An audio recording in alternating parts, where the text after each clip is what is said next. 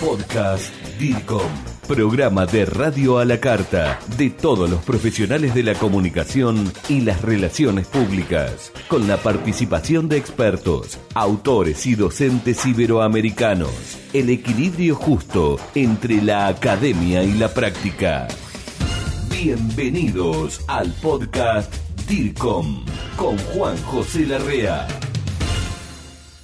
¿Qué tal? Bienvenidos, ¿cómo les va en este podcast DIRCOM? Como siempre, con la pasión de la comunicación, contento yo porque cada vez que me encuentro con alguien es como que a mí me, puede la comunicación y me puede enseguida el hecho de compartir el diferente conocimiento en esta materia. Y estoy con un amigo, siempre digo que estoy con un colega cuando presento a alguien, estoy con un amigo, con un amigo de mi familia y con un amigo personal. Me estoy refiriendo al doctor Octavio Islas. Eh, cuando digo familia, porque sí, porque Amaya, porque, eh, porque Sara Blue, eh, que son su señora y su hija y a quien, con quien tengo una excelente relación. Octavio, eh, qué bueno verte de vuelta, ¿no? Ya cada vez, además de estar en tu casa, en diferentes oportunidades, en distintos países compartiendo congresos, otra vez aquí, aquí en Guadalajara, en la cumbre de comunicación política que se está desarrollando en el año 2012 y en este patio que estamos en ITESO, ¿no? En la universidad. Octavio, ¿cómo estás? Muy bien, encantado de estar contigo por las inmerecidas palabras. Es toda mi gratitud como es como siempre. No, no, no, no, no son inmerecidas y es lo que siento y hace muchos años que estamos compartiendo muchas charlas eh, y otras cosas más que nos divierten, Octavio, aparte de la comunicación. Octavio, al que no lo conoce, déjenme decirle, Octavio es director del proyecto Internet Cátedra de Comunicación Estratégica y Cibercultura del Tecnológico de Monterrey, doctor en comunicación. Octavio, hablemos ya que estamos en esto de comunicación política, compartiendo esta cumbre mundial y estamos en México y hay elecciones en México. Danos tu apreciación profesional. ¿Cómo está el tema de las redes sociales hoy manejadas, utilizadas desde la comunicación política y por los candidatos, eh, a tu entender, aquí en México en el año 2012? Mira, en México tenemos una clase política terriblemente anquilosada, que teme a la tecnología y que teme a la innovación per se. No obstante, a partir del fenómeno, del fenómeno Obama, de toda la Barack Obamanía, Ajá. Lo que tenemos en México es un despertar de una clase política oportunista que en un momento dado confía en los nuevos medios sociales como para poder replicar esta campaña. O sea, básicamente la lógica es, bueno, si lo pudo hacer Barack Obama, ¿por qué no lo podemos hacer nosotros, que somos privilegiados y que hemos vivido el presupuesto tantos años? Entonces llegamos a las campañas presidenciales con la preocupación de la clase política de obtener las mayores ventajas de las redes sociales, pero que no realizaron el trabajo previo, Juanjo. Yo en alguna oportunidad que tuve de poder escucharte, destacabas la, la, importancia de las bases de datos para la estrategia que vas a realizar a través de redes sociales, que es fundamental. Sí. Nuestros partidos políticos son muy flojos, les cuesta mucho trabajo hacer elecciones internas porque no tienen una base de datos confiable de sus militantes o de sus simpatizantes. Grupo DIRCOM, gestión del conocimiento latinoamericano en comunicación y por expertos latinos. Mucho menos de los usuarios de redes sociales que se toman la molestia de tener algún intercambio con los distintos este, candidatos a puestos de elección popular. Todos los candidatos asesorados muy mal por marketineros oportunistas, como no construyeron en un momento dado una base confiable de seguidores, han comprado a través de todos los servicios de venta de bots que so, están programados para replicar los mensajes que tú gustes, este, un número determinado de seguidores tratando de inflar su visibilidad este, en Internet. Y eso genera un engaño a sí mismo. Ellos se autoengañan, porque realmente cualquier usuario con un mínimo de experiencia de redes sociales puede perfectamente percibir que esta inflación de usuarios no legítimos, no auténticos, en México les diríamos ciberpaleros o ciberacarreados, sencillamente reproduce las viejas de la, las reglas de la vieja escuela política que con ese tipo de engaños realizaba su trabajo este, propagandístico, con ese tipo de trampas. Estás en el territorio DIRCOM. Profesionales trabajando por el bienestar y la productividad organizacional www.grupodircom.com Tienes nuevos medios y tienes una vieja imaginación, serie de inercias burocráticas que te hacen desaprovechar lo mejor de las redes sociales. Las redes sociales es la columna vertebral de una nueva opinión pública. Hay quienes piensan incluso que las redes sociales son extensión de redes moleculares, de redes animales, y hay que investigarlas muchísimo más en serio. Hay quien se atreve, Alfonso Cornela, a proponer, por ejemplo, una ciencia como la holonomía para el estudio de las redes. Nos falta mucho que estudiar de las redes en esta configuración de un nuevo tejido social. Qué bueno que los políticos las están utilizando, pero las deberían estar utilizando para establecer una genuina honesta, transparente, horizontal conversación con respecto de sus seguidores y es todo lo contrario. Recurres a las viejas prácticas, a las viejas mañas con el propósito pues de eludir el trabajo que tuviste que realizar con tu anticipación de manera responsable y que ahora estás tratando este, de tapar. Revista DIRCOM, Revista Latinoamericana de Comunicación. Suscríbete y recibe Revista DIRCOM en tu domicilio. Ingresa a www.revistadircom.com y obtendrás toda la información. Revista DIRCOM, Revista Latinoamericana de Comunicación algunos datos. En México, nosotros hacemos un estudio, conformamos parte de una red que se llama World Internet Project, que un asociado de Manuel Castells, Jeffrey Cole, dirige en el Centro para el Estudio del Futuro Digital en la Universidad de California en Annenberg.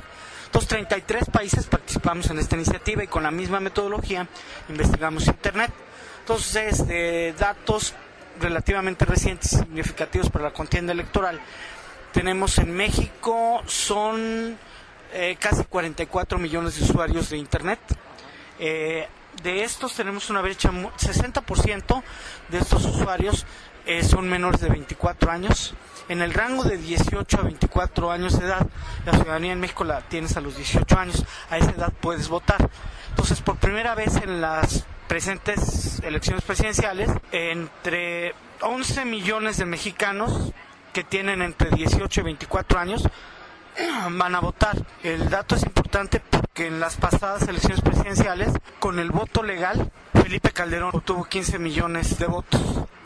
El target político de 11 millones de posibles votos que tú puedas obtener de usuarios de Internet, suponiendo que todos tienen su credencial de elector y están empadronados y pueden votar, de 11 millones no es nada despreciable. La diferencia en el voto legal que le dio la presidencia a Calderón hace seis años fue del 0.55%, o sea, menos del 1%, una diferencia de 250 mil votos aproximadamente. En estas elecciones no se ven tan cerrados los comicios, pero aún a pesar de ello, Internet podría marcar una diferencia significativa. El país publicó un dato... ¿Podría cambiar la, la diferencia significativa por el hecho de los chicos de 18 años? Esa es una y otra no sabemos quién va a votar. En México... otra puede ser por el voto de opinión que genera Internet a la hora de ese diálogo que se, se da en las redes sociales. Yo digo que sí, hay otros especialistas, Raúl Trejo del Abre, un mexicano muy inteligente, muy buen amigo, dice que no, que internet, que en internet no se forman opiniones. A mí me parece que tendríamos que profundizar nuestro estudio de la tuitosfera y de las redes sociales como para poder afirmarlo. Yo me atrevería a afirmar que por determinados líderes, su carisma, simpatía, los Twitter stars o las estrellas en redes sociales, sí podrían irradiar o extender en un momento dado, con base en el sentido de sus afirmaciones, apuntalar en muchísimas personas la posible intención de voto. Yo creo que hay que investigarlo de manera más desapasionada, ¿no? Pero lo que iba es esto, ¿no? O sea, sí es, sí se puede marcar una diferencia con el uso inteligente de redes sociales y de Twitter. Y tan es así que el otro día reveló Alejandra Soto Logones cuando se dieron a conocer este un video en Twitter de un equipo de simpatizantes, por llamarles de alguna manera, de Enrique Peña Nieto, el candidato Enrique Peña Nieto, que estaban en un espacio recibiendo las instrucciones de cómo podrían revertir un trending topic que les resultaba este adverso y cómo tendrían que establecer una serie de frases para el candidato recordándoles básicamente que era arroba EPN por si no lo sabían. O sea, imagínate qué tipo de simpatizantes o militantes tienen. Uno de ellos grabó todo esto y lo subió a Twitter. Eso detonó un Twittergate, así se le llamó a ese hecho, este, eh, aquí en México. Y atajó Alejandra señalando lo siguiente. No es cierto que nosotros recurrimos a los bots, no necesitamos hacerlo. Tenemos 100.000 personas como un ejército de tuiteros trabajando este, para Enrique Peña Nieto. Y no lo dudo. Y ya vimos cómo trabajan que precisamente lo captaron estas, estas cámaras. Pero muy doloroso que en este país donde hay tantas carencias, un partido político tenga los recursos necesarios que finalmente proceden de nuestros impuestos para tener a 100.000 personas tuiteando, perdóname, pendejadas por un determinado candidato. Para mí, que eso no es utilizar las redes sociales inteligentemente, que es incurrir, ¿no? 100 mil, 100 mil personas en todo el, país, porque tienen distintos cuarteles, determinadas brigadas. En Twitter somos arroba revista DIRCOM. Octavio, hablas mucho de Twitter y no, no mencionaste Facebook. ¿Por algo en especial? O... Me parece que en México el peso específico, eh, no el social, el, peso político en, en, materia de gravedad en redes sociales se encuentra en Twitter. En el caso de Facebook, eh, es una red muchísimo más trivial, más ligera, este, menos involucrada con asuntos políticos. No estoy señalando, de hecho, nosotros hemos realizado un seguimiento semanal de cómo están utilizando Facebook, Twitter, YouTube, este, los principales candidatos. Registramos los datos y el peso específico de la opinión pública digital sobre el desarrollo de campañas se centra básicamente en Twitter para terminar y para recordarle a quienes te siguen, quiero comentarles que Octavio también en el libro de comunicación política en Latinoamérica, Octavio con, con otros autores hicieron todo un seguimiento en eh, materia de tecnología de las elecciones pasadas en México. Se llamó El empleo propagandístico de Internet 2.0 en campañas a puestos de elección ciudadana del Estado de México. Todo un capítulo relatando y contando que escrito por Octavio, Amaya Rivas y Erika Minera en el libro Comunicación Política en Latinoamérica de Editorial DIRCOM. Octavio, te quiero agradecer muchísimo todos estos minutos que nos diste.